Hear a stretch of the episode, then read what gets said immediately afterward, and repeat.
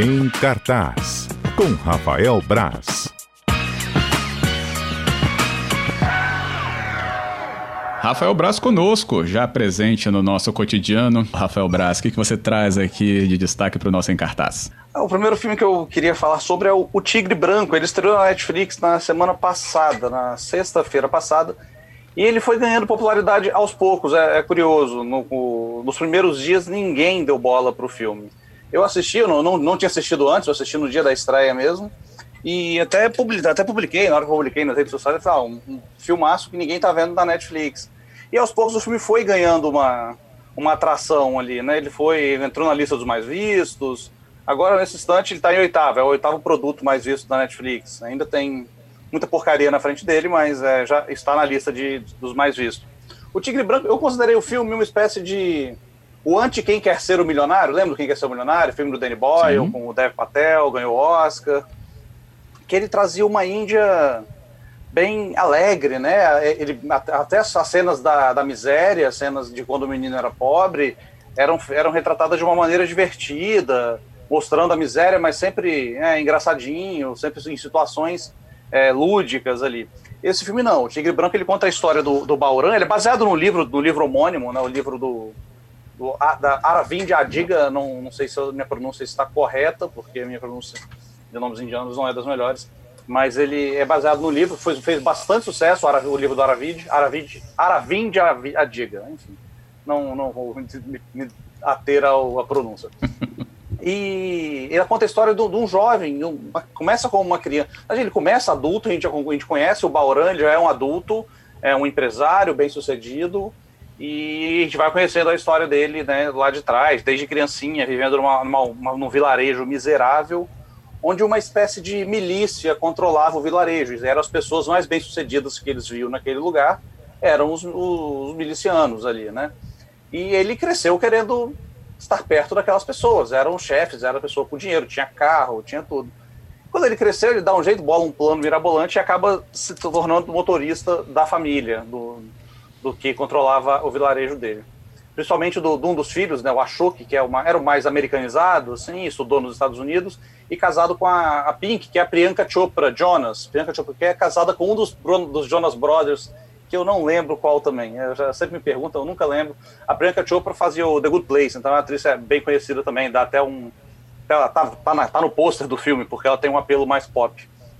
E a gente vai acompanhando a ascensão dele. De, dele, como eu falei, dele, desde que ele virou motorista até o ponto dele virar um empresário né, é, lá na Índia. Só que o filme é muito cruel, porque tudo que ele conhece de, de, de pessoas bem-sucedidas são pessoas que agem sem escrúpulo algum, são os chefes dele que uhum. é, subornam, é, manipulam eleições, fazem tudo isso. Então ele cresce nesse ambiente achando que é isso que ele precisa fazer, né, para ser bem sucedido. E eu até. Eu, eu, quando eu escrevi do filme, a crítica está lá em A Gazeta, quem quiser procurar está lá. É só, é, eu acho a primeira, eles são um filme de duas horas, ou é do tamanho normal, mas a primeira hora dele eu acho meio arrastada. Mas pensando hoje, eu até acho que funciona melhor, assim, porque a primeira hora é para você conhecer aquele personagem. A segunda hora do filme é o, a escalada, uma escalada de violência, uma escalada de corrupção, uma escalada de tudo. Não vou dar spoilers aqui agora. Mas é um filme bem, bem duro, bem cruel, mas não deixa de ser divertido também. Ele tem uns momentos divertidos. O protagonista, o Adarsh Gurav, é muito bom. Ele foi até indicado a, a, ao prêmio do cinema independente agora, o Spirit, Independent Spirit Awards. Ele está nos indicados a melhor ator. E eu não acho que tenha chance no Oscar, não, mas, né, tá. Se foi indicado a alguns prêmios, já está na, tá, tá, na, tá na, na reta aí para ser indicado ao Oscar também. Mas é, uhum. a, a, atuação dele é muito boa e a gente compra muito bem a dor daquele personagem, do, do Bauran. E o filme é, ele é muito duro, é muito cruel, é muito cruel, muito. Uma jornada muito cruel e não é nada feliz. Por isso que eu falo que é o anti quem quer ser milionário, mas é um filmaço. E não é. Ele é mais pesado quando você pensa sobre do que quando você está assistindo a ele, sabe?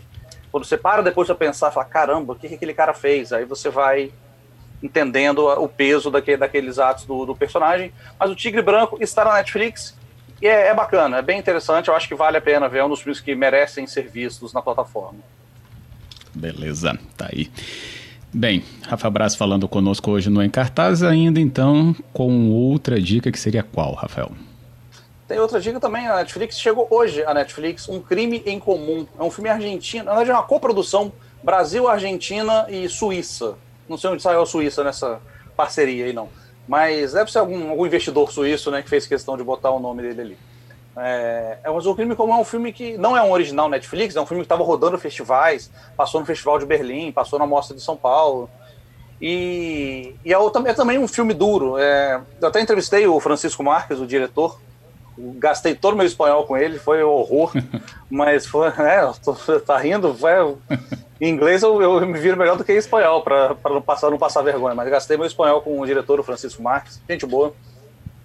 E, e, é aquela coisa, né? Quando você, quando você conversa, eu assisti o filme e tive opinião. Quando você conversa com o diretor, conversa com os envolvidos e começa a entender as intenções do filme, você muda um pouco, tal, você transforma algumas coisas, mas falarei sobre o filme. O filme ele conta a história de uma professora de sociologia que, tipo, é professora, uma intelectual, né, na Argentina, de uma classe uma privilegiada, tem mora numa casa boa, cuida do filho.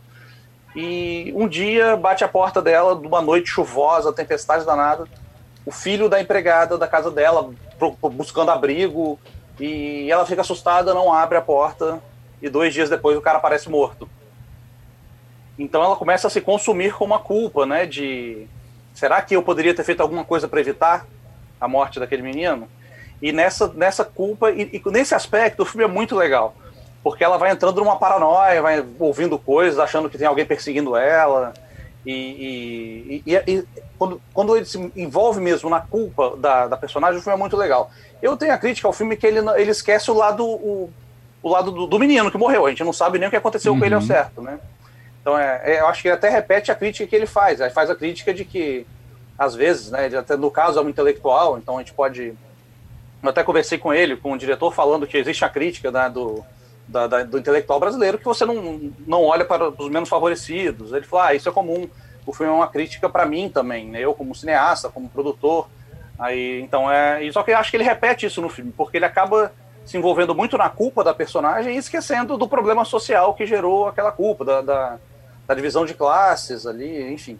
Mas é o filme, eu, tirando essa, essa problematização toda sobre o filme, ele funciona legal. É um filme lento, isso eu gosto de avisar que é um filme lento, não é um filme super ágil, tal, não é, né, não é um um tigre branco, no caso ali, fazendo uma comparação no que o final dele se torna muito ágil, mas ele quando, ele melhora quando você vai pensando sobre, pensando sobre todo o significado daquilo, tudo. Eu tenho problema com o final também, mas eu não vou falar do final, porque se algum ouvinte nosso se quiser conferir, né, não, não vou estragar essas, essas revelações para ele.